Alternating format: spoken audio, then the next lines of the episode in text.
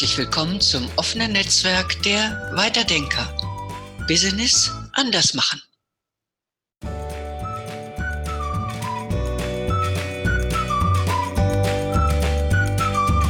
Guten Tag und herzlich willkommen zu einer weiteren Folge unseres Podcasts. Mein Name ist Antonia Anderland, bin systemisch orientierte Unternehmensberaterin und Business Coach und freue mich heute sehr, mit meiner Kollegin und Wirtschaftsmediatorin Frau Sabine Wolf zu sprechen. Hallo Sabine, schön, dass du da bist. Bitte stell dich doch kurz vor, wenn du magst. Ja, gerne doch. Hallo und herzlich willkommen auch von meiner Seite. Ich bin die Wolf. Und ich werde immer dann gerufen, wenn Sand im Getriebe die Zusammenarbeit behindert. Dabei ist häufig das Thema, wie führe ich denn authentisch? Von Führungskräften wird es thematisiert. Und darüber möchte ich heute ein wenig berichten. Ja, finde ich hochinteressant. Authentizität ist ja ein Begriff, der sehr strapaziert ist auf der einen Seite. Man hört ihn oft und auf der anderen Seite wissen viele nicht genau, was damit eigentlich gemeint ist. Was heißt authentisch sein im Zusammenhang mit Arbeit für dich? Authentizität. Allein dieses Wort ist ja schon ein schreckliches, ja, schrecklich auszusprechen. Da gebe ich dir unbenommen recht.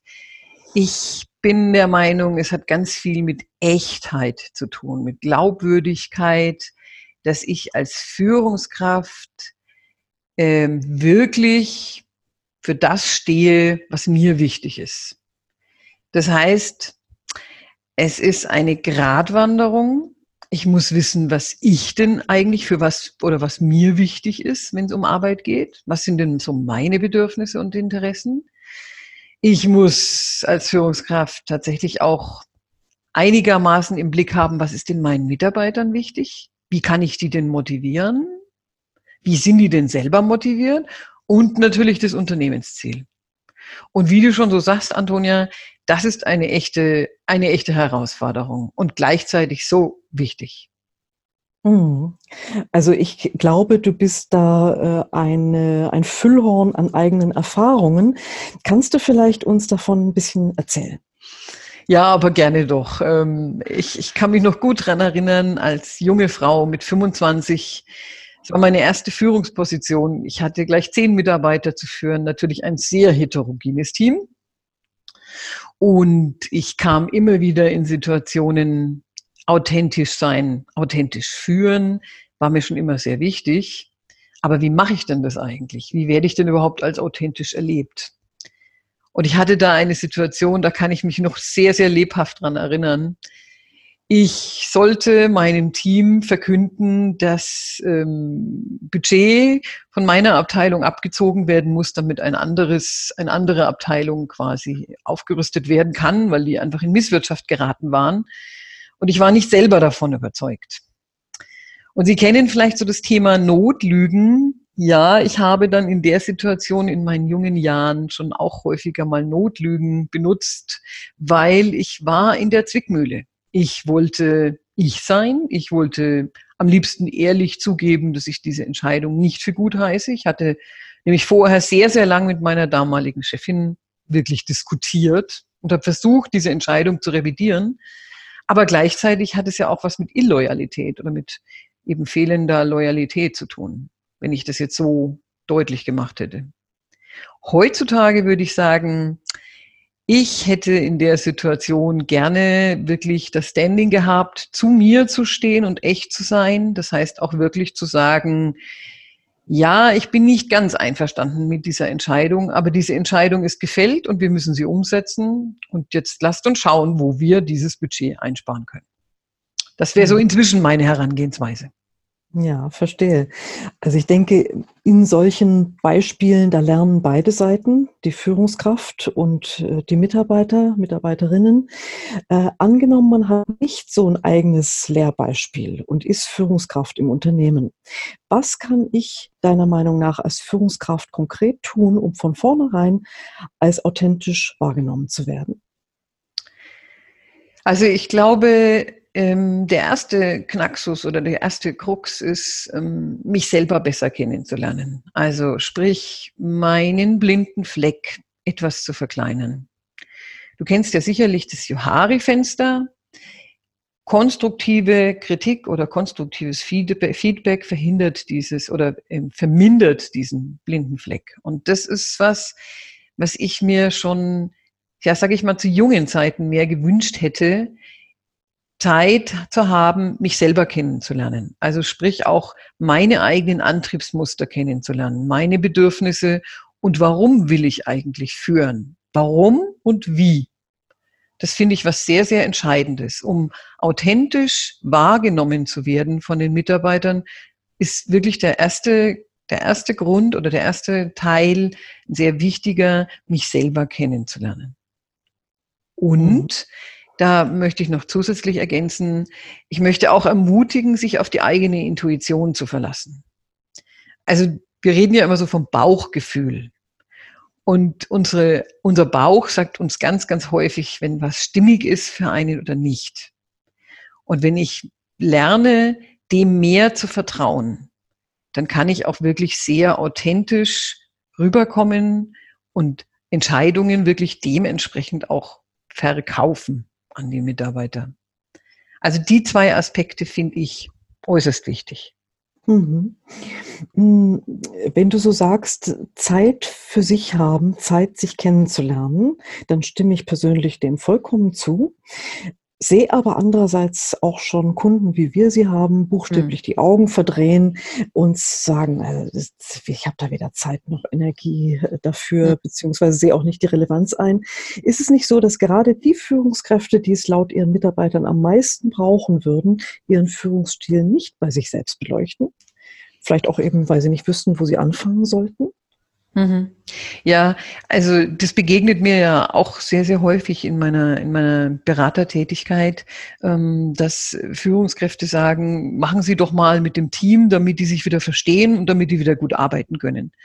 Ähm, natürlich äh, ist es ein guter Ansatzpunkt zu schauen, wie denn zum Beispiel Mitarbeiter sich untereinander gut ähm, Feedback geben können und eben keinen Ärger zum Beispiel aufstauen. Gleichzeitig ist es aber so, so wichtig, dass äh, Führungskraft, da sage ich mal, ein gutes Vorbild für, für ein Team, für Mitarbeiter ist. Ähm, und da ist es also aus meiner Sicht wirklich unerlässlich, sich eben auch ein wenig mit sich selber zu beschäftigen. Also das heißt ja nicht, ich muss keine Nabelschau betreiben, aber ich weiß einfach von vielen Unternehmen, die innerhalb ihrer Unternehmen ähm, Netzwerke bilden unter den Führungskräften. Und mhm. ich habe erst vor kurzem auch ein, ein sehr schönes Gespräch in der Bahn gehabt mit einem jungen, mit einer jungen Führungskraft, der mir erzählt hat, ja, also ich breche mir keinen Zacken aus der Krone. Im Gegenteil, ich freue mich drauf, wenn die treffen sich einmal im Monat online. Das heißt, es ist auch mit wenig Aufwand verbunden, treffen sich eben die Führungskräfte, die wirklich Interesse haben und Themen haben online, um sich miteinander auszutauschen.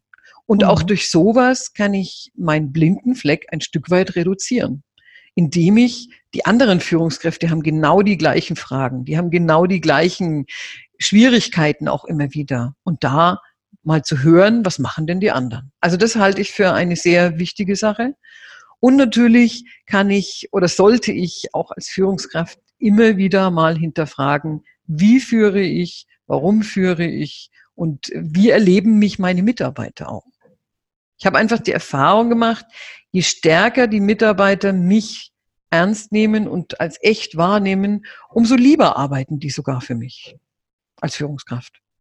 Ja, ähm, kehren wir nochmal zu den äh, sozusagen Hardcore-Führungskräften oder auch Unternehmensleitenden zurück, die distanziert wirken, denen vorgeworfen wird, sie seien nicht greifbar für ihre Mitarbeitenden.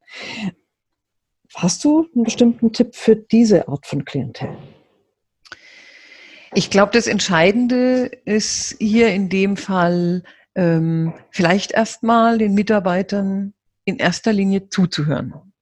Mal nachzufragen, ähm, was bräuchtet ihr denn oder was, wo hakt's denn vielleicht? Also um ein anderes Gespür zu kriegen, um einen anderen Input vielleicht auch nochmal zu kriegen. Also ich habe selber einfach immer wieder die Erfahrung gemacht in Workshops, die ich moderiere, dass Führungskräfte sagen, ach, das habe ich ja gar nicht gewusst, weil Mitarbeiter häufig da hinterm Berg halten. Also die haben den Eindruck, das interessiert sowieso nicht, was ich vielleicht für eine Idee, für eine Lösung für ein Problem habe.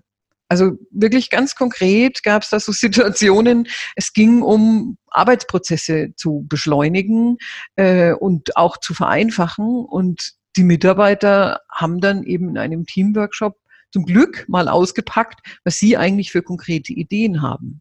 Also das heißt, auch da, ähm, ich muss nicht immer alles allein entscheiden. Ich muss nicht immer alleine diese Lösung haben. Wenn ich ein wenig, sag ich mal, an mir ähm, arbeite, dass ich das auch ein Stück weit zulassen kann, dass es ein Miteinander werden kann, dann habe ich auf einmal sogar vielleicht Zeit, mich ein Stück weit mehr zu reflektieren und es, es, es entwickelt sich ein anderes Miteinander. Und der schöne Effekt, den muss ich jetzt einfach noch dazu bringen, weil es geht ja um dieses authentisch Führen. Ich werde als echter wahrgenommen. Ich bin nicht mehr der Übermensch. Mhm. Das klingt sehr nach einem Ansatz, der mit flachen Hierarchien einhergeht. Äh, was hat das, was du beschreibst, denn mit dem heutigen Ansatz von agiler Zusammenarbeit zu tun?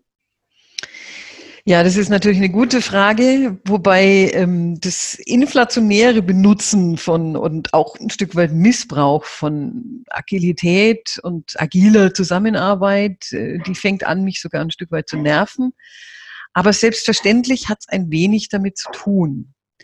Weil wenn ich natürlich einen glaubwürdigen Chef oder Chefin habe, dann bin ich viel motivierter, auch Selbstverantwortung zu übernehmen.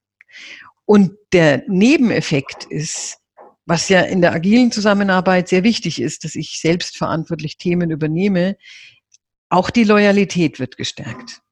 Weil für einen glaubhaften Chef mache ich als Mitarbeiter doch ziemlich viel. Und manchmal vielleicht sogar auch Überstunden. Mhm. Ja, also äh, für mich waren das sehr wertvolle und auch glaubwürdige Impulse, ein echter Einblick in deinen reichen Erfahrungsschatz. Ich hoffe jetzt natürlich auch, dass für unsere Zuhörer und Zuhörerinnen äh, einiges an Anstößen hier dabei war. Ja, Sabine, vielleicht möchtest du hier noch ein Schlusswort anschließen. Ja, vielen Dank, Antonia, dass du mir hier als Sparingspartner zur Verfügung gestanden bist. Ähm, ich freue mich über Erfahrungen und Ideen äh, von Ihnen, die jetzt zugehört haben. Es gibt unterhalb von dem Podcast die Möglichkeit, Kommentare zu hinterlassen und Sie finden auch dort meine Kontaktdaten. Ich freue mich einfach sehr über Ihre Erfahrungen und Ideen, was man denn tun kann, um authentisch wahrgenommen zu werden. Vielen herzlichen Dank fürs Zuhören.